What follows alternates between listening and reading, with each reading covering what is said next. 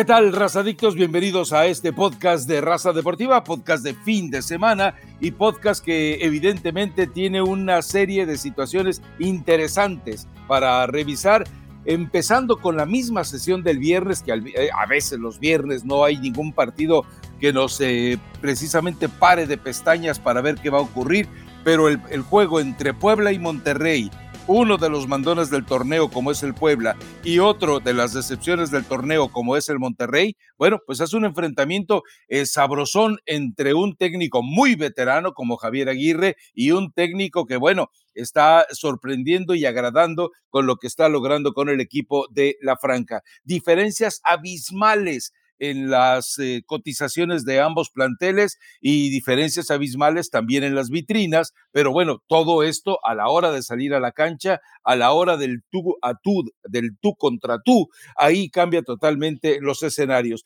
Pero Elizabeth Patiño, me parece que eh, Rayados trae una espinita clavada, eh, trae muchas broncas en su entorno. Javier Aguirre finge que no pasa nada, pero él sabe que está pasando algo, está, que, eh, está quedando en ridículo, esa es la verdad, competitivamente. Así que eh, este partido llama la atención y si quieres entretener, no creo que quieras hablar de Tijuana Necaxa, ni tampoco de Juárez contra Santos. Así que venga, concentrémonos en Puebla contra Rayados es parte de la jornada, Rafa, lo tenemos por lo menos que mencionar el de Buen, viernes a toda la gente que descarga el podcast. Un, beso. Puedo repartir un beso porque ya, ya no tengo COVID, entonces ya no contagio a nadie de mi bichito.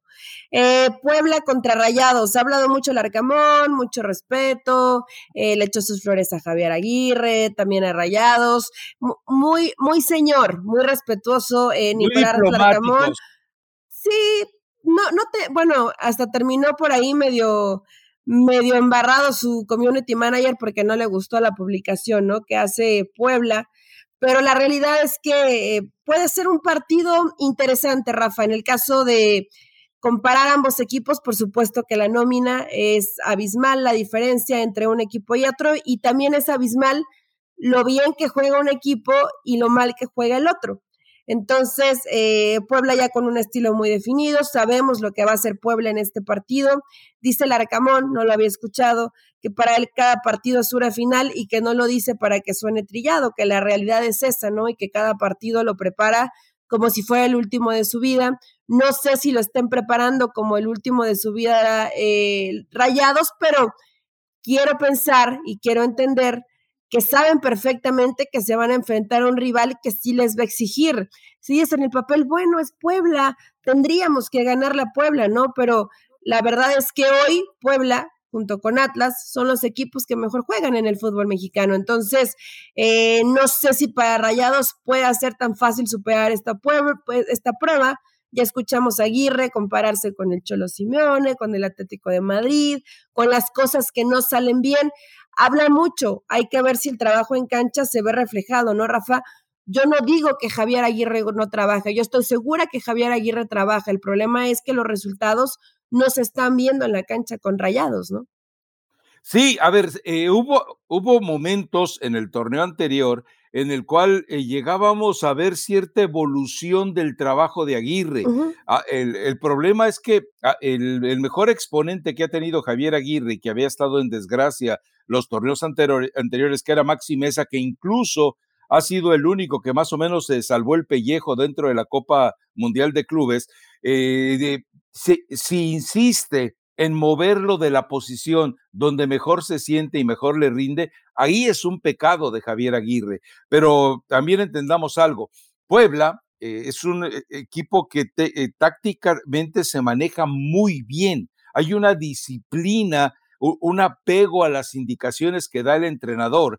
y yo vuelvo a insistir en lo mismo, es todo su aparato defensivo conformado por jugadores que son eh, fuertes, duros, rudos a veces, cancheros, pero con talento, esto le permite eh, prácticamente eh, plantarse cara a cara con quien se le pegue la gana. Por eso yo creo que aquí, más allá de que pueda haber más signos de exclamación en torno a cada uno de los apellidos de Rayados, a mí me queda claro que en, en, el funcionamiento dentro de la cancha tal vez Puebla esté por encima de, Monterrey, pero va a ser un buen partido por porque Rayados no puede ir a encerrarse, porque Rayados está obligado a tratar de lavarse la cara que le quedó está bastante percudida después del Mundial de Clubes, eh, porque su misma eh, afición lo ha marcado, lo ha manchado, eh, está, lo ha puesto prácticamente en el patíbulo. Todo esto nos permite pensar que debe ser un juego atractivo. ¿Hasta dónde lo permitan? Porque me imagino que eh, Rayados va a regresar para este juego a una línea de cinco en el fondo que le cuesta a Javier Aguirre utilizar a veces, que le duele a veces a Rayados utilizarla porque mm, provoca un aislamiento de los jugadores que eventualmente te generan Pero no fútbol. Necesita línea de Pero vamos a ver.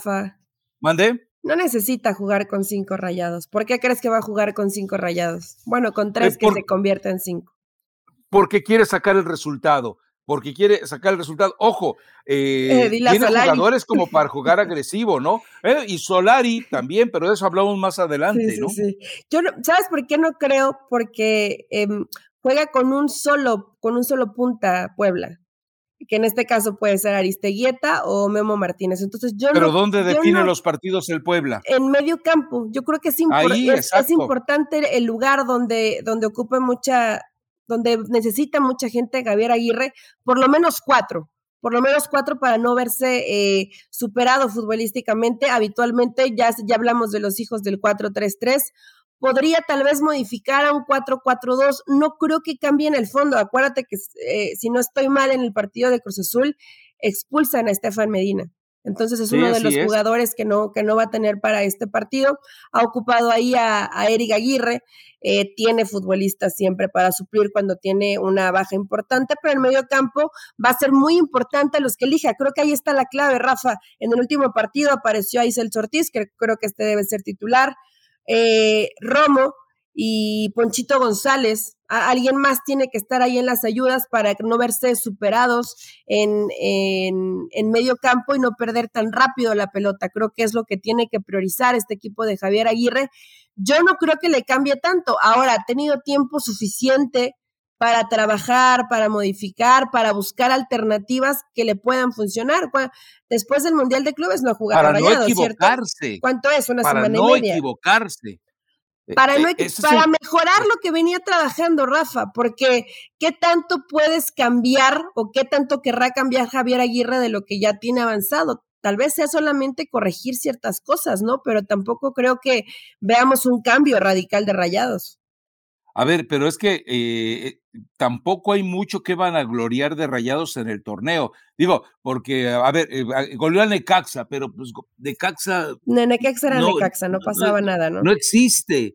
Entonces, eh, tuvo empates desastrosos con Querétaro, empates cuestionables por cómo se da precisamente el resultado ante Cruz Azul, cargado de muchos escenarios que eventualmente terminan favoreciéndolo, pero yo creo que, eh, bueno, vamos a ver hasta dónde se atreve Javier Aguirre, porque ya no puede estar a las caiditas como ante Cruz Azul, esperando que Cruz Azul otra vez eh, la siga Cruz Azuleando, pero ahora va ante un Puebla que no va a cometer ese tipo de errores. Por eso yo creo que eh, este va a ser un partido donde en verdad va a ser exigido Javier Aguirre por la capacidad del técnico y porque es un equipo muchísimo más disciplinado que el que él tiene. Pero vaya con su pronóstico, ande. Eh, yo creo que este partido lo termina ganando Rayado Rafa, 2 a 1. ¿En serio? Sí.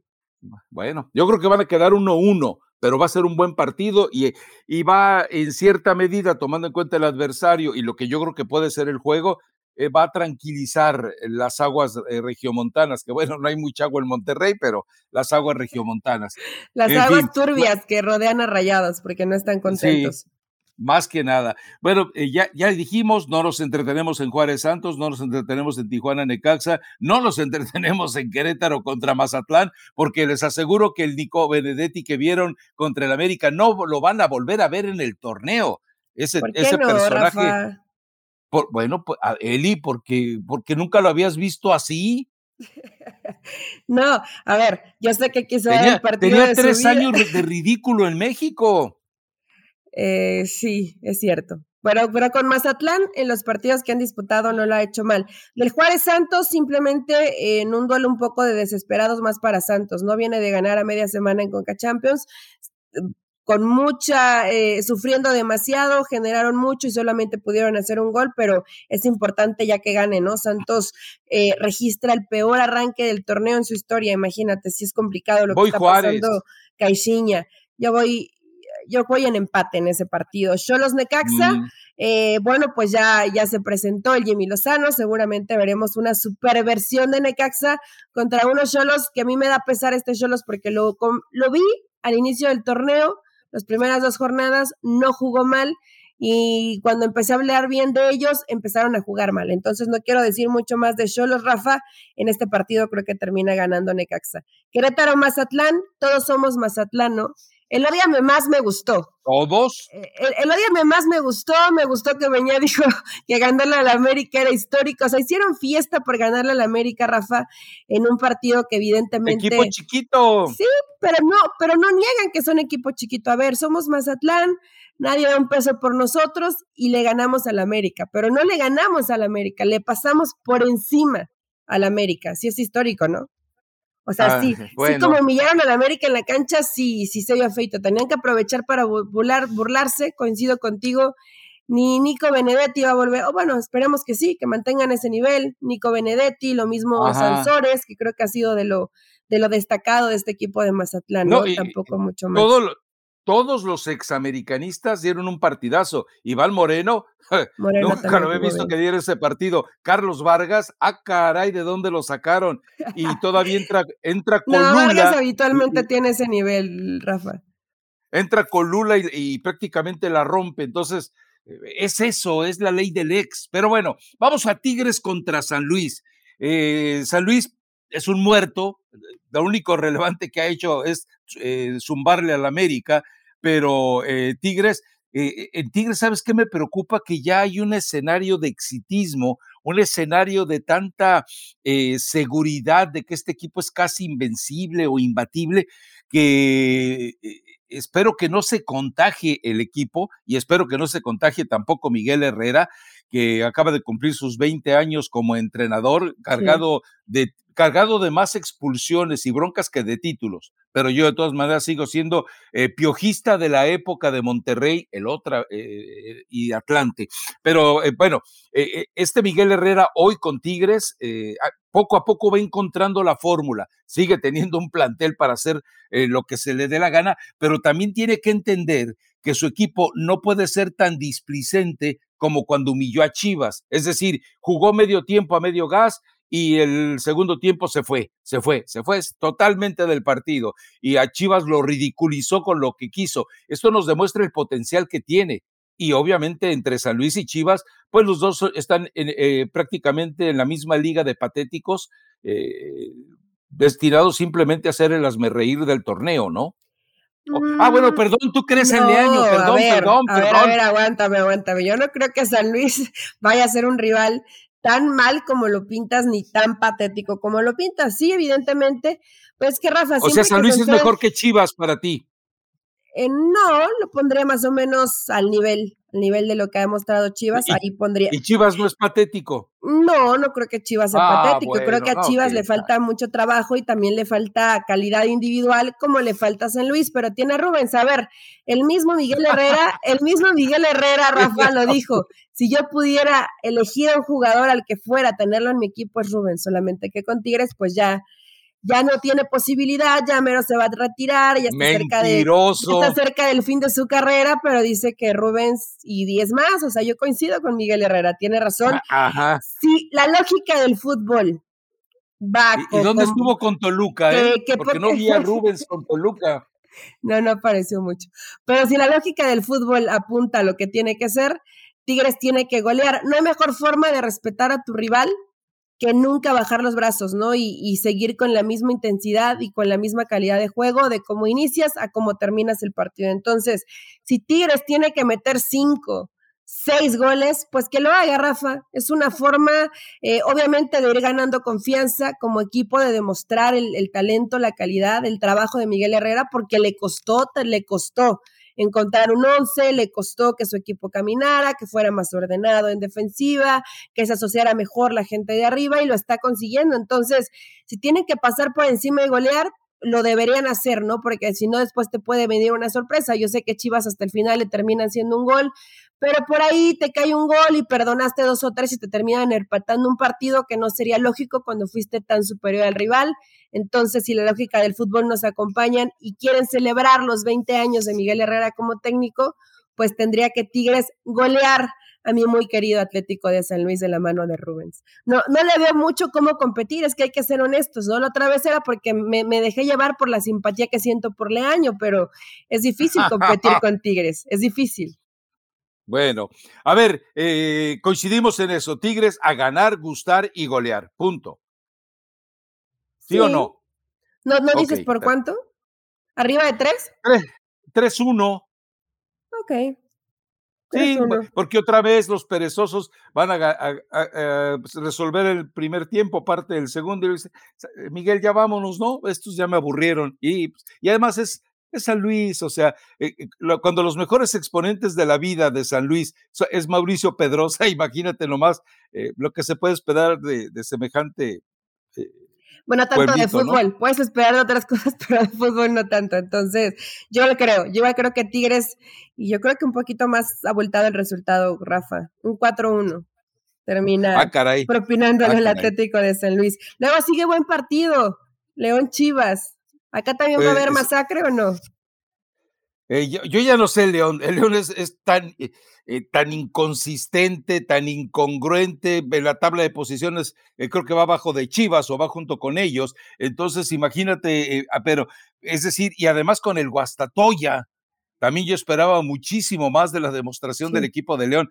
le está costando, le está costando muchísimo más de lo que yo creo que todo el mm. mundo nos imaginábamos a Holland mantener la consistencia. recuerda que solo hay un mal más grave que la campeonitis cuando le pega a alguien, que es la subcampeonitis. Y me parece que León en este momento está pasando por esas, ¿no? Pero mm, Rafa, ¿crees que sea eso y no que realmente este sí ya es el equipo de Ariel Olan y ya no queda nada de Nacho Ambriz? ¿O estoy muy mal pensada? No, yo creo que, eh, a ver, lo que pasa es que Holland le gusta jugar ofensivo, le agrada el fútbol ofensivo. Lo que pasa es que también eh, de repente él, quiere una fórmula en la cual la, eh, la transición no se haga de una manera tan veloz y elaborada, veloz mentalmente sobre todo y elaborada como lo hacía Brice. Ahora, con jugadores que todavía no están, como Mena, eh, y con eh, los movimientos que ha tenido que hacer eh, en el ataque, la ausencia eventual y el retorno o el, las condiciones de Colombato, todo esto, pues obviamente ha afectado el trabajo y yo creo que la campeonitis le está pegando, pero, pero gana, no, golea no, pero un 2-1 sobre Chivas tranquilamente sí. Oye, y Macías nada, ¿eh? No, va a salir a la banca, ¿no? ¿O no va a salir todavía? Tengo entendido que ni a la banca va, pero pero es decir, o sea, eh, eh, quiere decir que entre, entre que se fue de Chivas y regresó a Chivas, no, no pasó nada en su vida. Fue un año de desperdicio en la vida de un hombre que hablaba del aprovechamiento de cada día de la vida. voy, a, sonar muy eh, Dreyfus Coach, pero no creo que de desperdicio, Rafa. Al final tiene que haber entendido y aprendido que cuando las cosas, las fuerzas no, no, no, no salen bien, él, forzó su salida de Chivas, forzó su ida a Europa. Eh, dejó ir unos Juegos Olímpicos. Dejó ir unos Juegos Olímpicos. No quiero decir que fingió una lesión, pero bueno, en ese momento hubo una. Dejó ir una Copa Oro, por lo menos. Una lesión. Y eh, por caer en esa necedad, en ese capricho y, querer adelantar las cosas, pues te das cuenta que no salen bien. Y realmente, eh, ¿qué, había, ¿qué había conseguido Macías antes de irse a Europa? Nada, no, no había sido campeón. Eh, sí hizo una cantidad importante de goles con León, pero tampoco eh, te quedaste para jugar la final. Después eh, con Chivas y haces igual, creo que siete, ocho goles, no, no fuiste tampoco el futbolista que le resolvió a Guadalajara o que te convertiste en el emblemático. O sea, para ti es un fraude. No, no creo que sea un fraude. Yo creo que todavía no tenía eh, no estaba completamente consolidado como para decir ya estoy listo para ese paso eh, y él fue como presionando todo con su promotor y si salgo porque Mitchell me quiere, pero luego lo corren y ya no me vuelven a meter y cuando me meten me lesiono. O sea, fue una situación, todo lo que le podía salir mal a, a JJ Macías le salió mal. Pero tanto decir como que perdió el tiempo, no, Rafa, yo creo que aprendió y mm, bueno, sus compañeros los hemos escuchado, ¿no? Que ya viene con esta dosis de humildad. Yo no creo que está mal que te sientas bueno, pero cuando crees que los demás no te merecen y que realmente no lo puedes respaldar con logros, con campeonatos, con goles, con títulos, pues mejor quédate calladito, ponte a trabajar y si reflejas el trabajo te va a llegar la oportunidad en, en, algún momento, ¿no? Creo que ese fue el problema para Macías.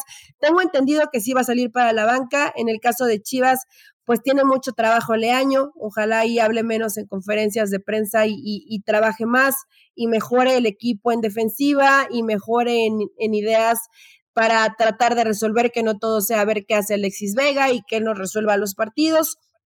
Y en el caso de León, no está Federico Martínez, está expulsado, lo expulsaron en el partido eh, ante Pumas.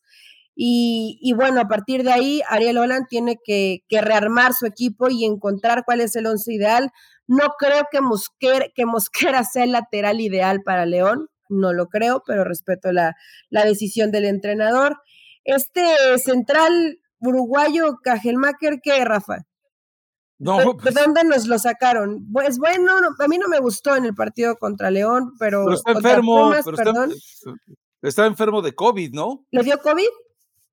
Tengo entendido que sí, que sabe. Bueno, a ver, había la duda de si era COVID o era una eh, gripe muy mal cuidada. Entonces él subió una fotografía a sus redes sociales, diciendo que la había pasado muy mal.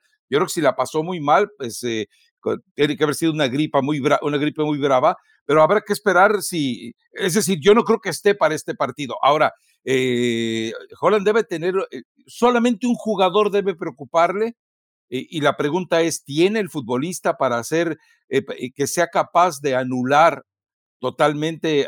porque si tú encuentras la manera de anular a Alexis Vega, encuentras la manera de anular a todo Chivas. Estarás de acuerdo conmigo. No me vayas a salir con que eh, Silve, eh, eh, Saldívar y con... No, no, no, no. No, tú, arruinas a uno y, con eso tienes para arruinar a todo el equipo. Sí, es cierto, es Vega pues de ese, en ese sector tiene a, Mosquera. hay, bueno, también hay que ver en dónde lo pone eh, Leaño, ¿no? Porque ya yo creo que ya vio que como un centro delantero no le funciona, tiene que ir pegado a una banda, si va por izquierda le tocará a Mosquera marcarlo, eh, si va por derecha le tocará a Osvaldo Rodríguez, ninguno de los dos son una, de una marca tan ardua o tan difíciles de pasar, entonces, bueno, más o menos por ahí puede tener la llave Chivas.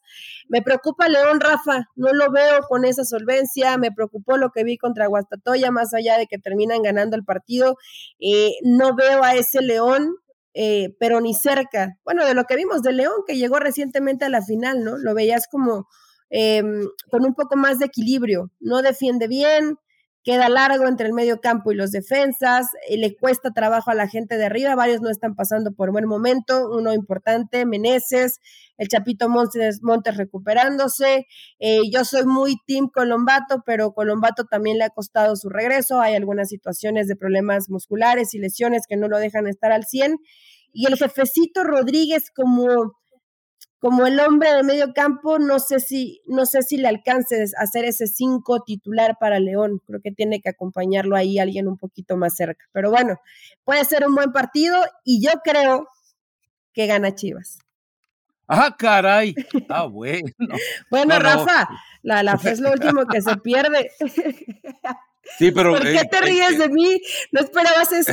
Yo creo que puede ganar Chivas este partido. La, verdad es que yo no esperaba semejante eh, eh, pronóstico. Eh, yo, yo creo que lamentablemente COVID se tiene todavía con algunos rezagos y vestigios Te dije que le ganaba Mazatlán América y me dijiste que el COVID me tenía afectada. Ahí está. Entonces, bueno, yo creo que gana este partido. Yo creo que gana Chivas, pero lo gana 2-1.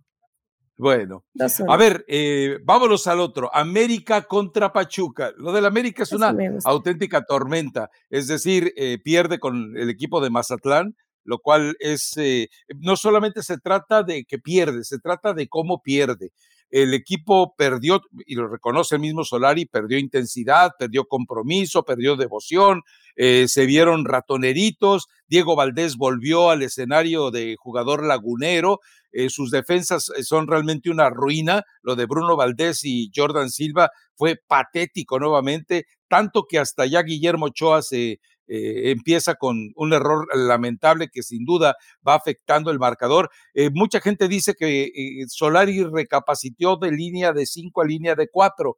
No, el hecho de que Solari hiciera el cambio de 5 a 4 es, se debe estrictamente que ya iba perdiendo 2-0. Entonces, la única manera de poder acercarse era obviamente reacomodar todo, todo el equipo, pero sigue colocando en una zona donde no le va a funcionar Richard Sánchez, sigue exigiéndole una zona también a, Fidalgo que termina por lastimarle lo que eventualmente mostró el torneo anterior, que podía eh, estar merodeando eh, fuera del área y caer, y caer por, eh, de repente por sorpresa y marcar algún gol.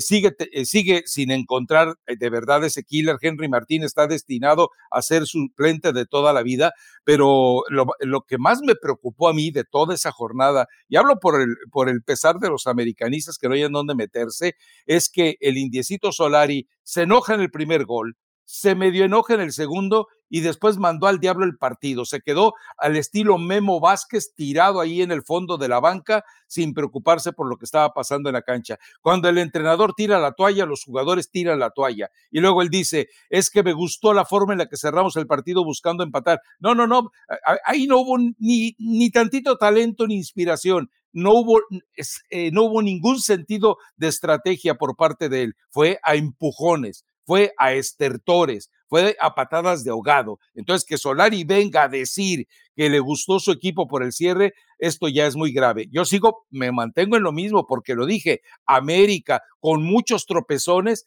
va a llegar a la liguilla y va a ser campeón. Me mantengo en lo mismo. Ahora, Pachuca ya sabemos, Jesús pues Martínez da premios especiales. Además, Jesús, Jesús Martínez da premios especiales cuando el Pachuca juega contra el América. Y Jesús Martínez quiere eh, burlarse hasta donde pueda de Emilio, porque Emilio eh, recuerda que pues le quitó el salón de la infamia, ¿no? Se lo pidió prestado, Rafael. No, no, se lo arrebató, se, lo hurtó. tiene razón en eso. Em, va a ser un muy buen partido. Yo no, yo ando muy mal pensada y creo que si de pronto Pachuca le pasara por encima al América y en un resultado de escándalo, podría salir Solari, no sé. Eh, y en tu memoria americanista me puedes ayudar más. ¿Hace cuánto tiempo no veías a una América tan mal? O sea, después me refiero a tomando como referencia el partido como contra Mazatlán. Tan mal, o sea, tan desdibujado, tan el rival me pasa por encima, un rival que tampoco tiene una calidad que, tendría que superarte de esa forma. América eh, ante el LAFC, por ejemplo, ¿me lo aceptas?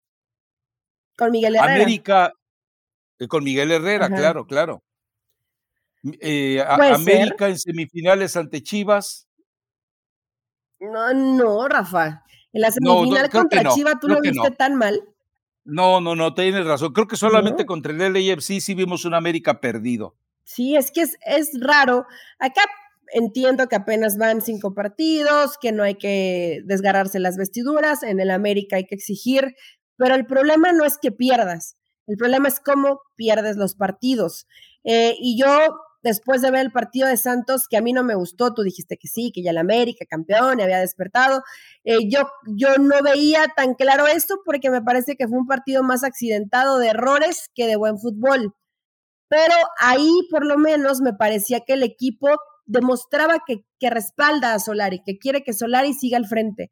Contra Mazatlán, me quedan tantas dudas que un jugador te remate tan fácil entre dos centrales. Creo que corrige a, línea de cuatro porque se dio cuenta que en esa línea de cinco los recorridos estaban quedando muy largos los carrileros y estaban perdidos perdidos, completamente extraviados.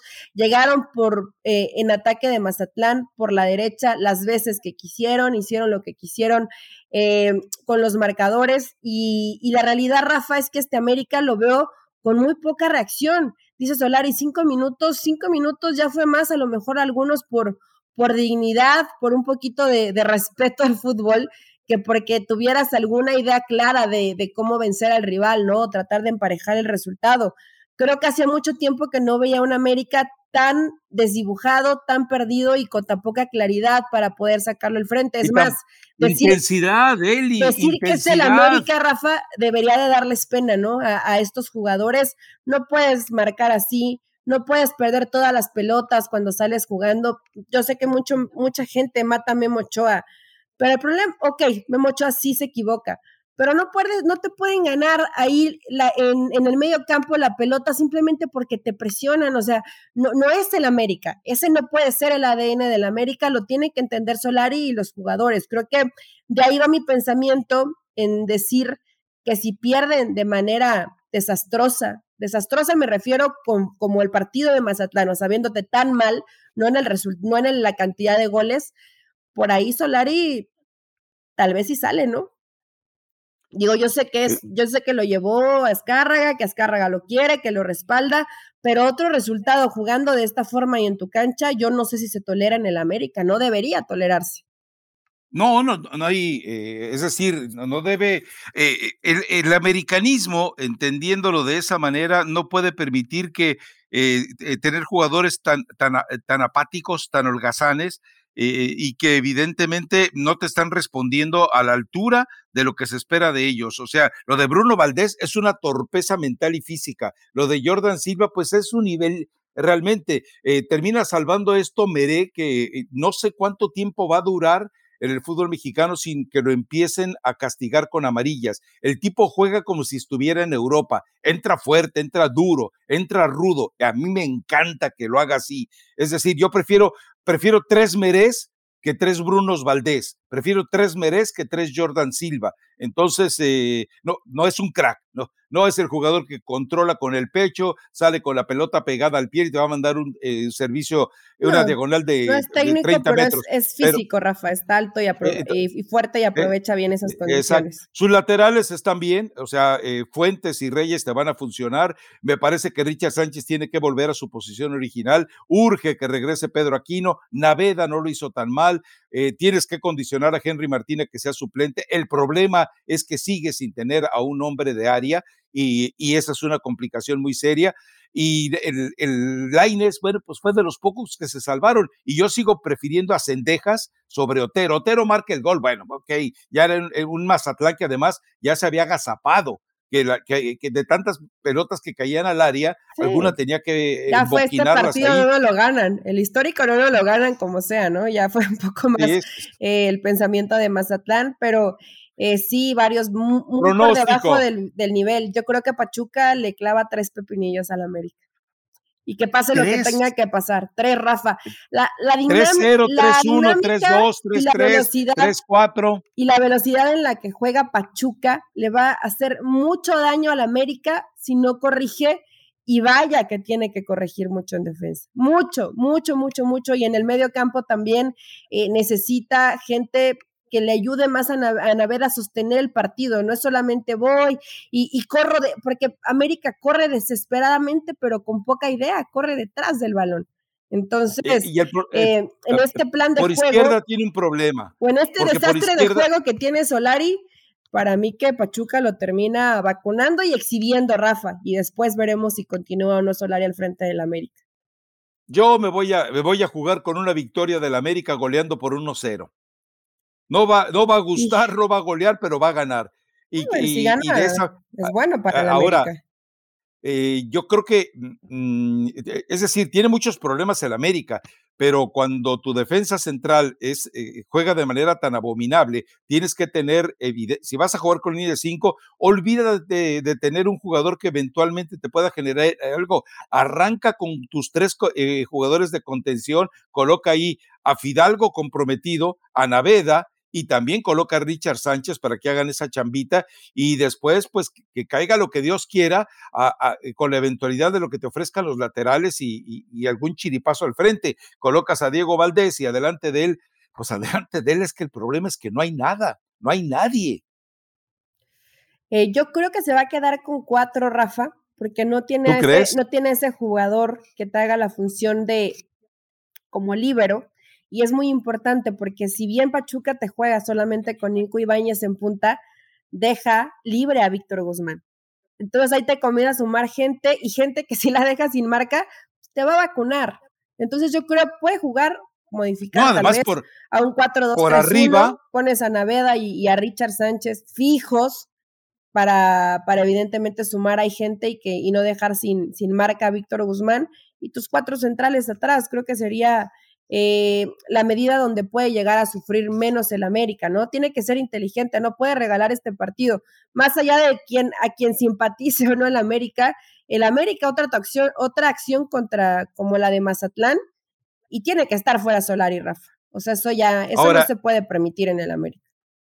Eh, y, ojo con algo, eh, tú mencionas a Nico Ibáñez, es un jugador que por arriba está muy por encima de Bruno Valdés y de Jordan Silva y también creo que está por encima de lo que eventualmente pueda hacer Meré, pero Meré es, e, e, es, es, el tipo listo, o por lo menos fue lo que le alcancé a ver, que en los, juegos, en los duelos aéreos sabe saltar eh, o sabe impedir también que el adversario salte y esto eh, le da una especie de ventaja, pero eh, si, no hay una buena marca sobre Ibáñez, los van a volver a vacunar como lo hizo precisamente un equipo tan, tan menesteroso de fútbol como es precisamente eh, el de Mazatlán, ¿no? Pero bueno, ok, eh, entonces ya quedamos con que yo voy con la sorpresa del América y tú vas con que eh, Pachuca, va a, expulsar ignominiosamente a Solari y a Baños también, me imagino.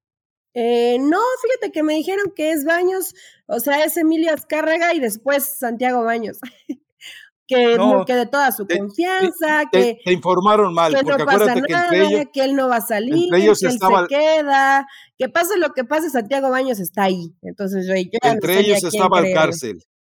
No, está entre ellos Valcárcel, acuérdate que Valcárcel fue el que ni siquiera le avisó a, a, a, Santiago Baños de que iba a correr a Miguel Herrera. ¿Te acuerdas de eso, no?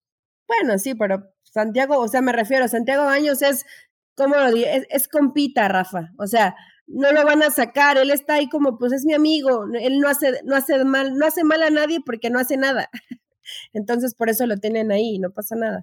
Pero yo lo digo como amigo, no como que tenga alguna injerencia en el equipo, ¿no? Pero bueno, ya eh, nos están presionando con el eh, tiempo y, todavía falta No, espérame, espérame, espérame, No, importa, la gente quiere una hora. A ver, yo te, eh, te, te, planteo algo, Eli, y te, a ver si tu fuentecita es tan buena. Dime y investiga qué faldas están atravesadas en esa relación entre Emilio y Santiago Baños. Y luego, eh, y luego hablamos, ¿te parece? A ver si, a ver si tu fuentecita es tan buena. ¿Dijiste faldas?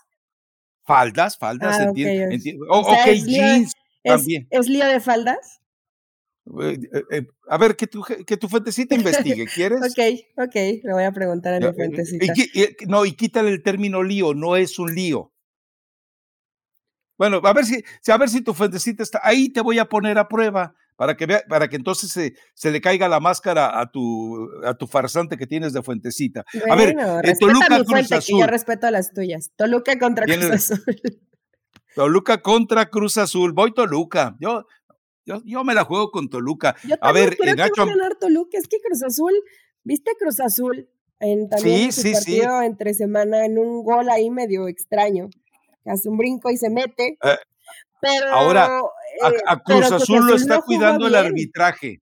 A Cruz Azul lo está cuidando el arbitraje. Bueno, pues porque tenemos pruebas a lo largo de, de, este torneo y el anterior. A Toluca, pues Toluca es otra historia, pues, es un abandonado en este momento. Entonces, eh, pero mm, yo, yo creo que gana Toluca. A ver, Toluca con todas las carencias que tiene en nómina y con el poco trabajo que tiene Ambriz, le he visto cosas más prometedoras que lo que le he visto a Cruz Azul. Digo, porque si por dos goles de, de Charlie Rodríguez ya van a soltar toda la pirotecnia, yo creo que habría que ser un poquito más serios para los que eh, eh, establecen la grandeza en este torneo de Cruz Azul y ver que, digo, e, el, resultado de media semana no es para que estén todo el mundo feliz. Luego, cuando te gana Necaxa, pues ya también es para que te preocupes porque te ganó un nadie.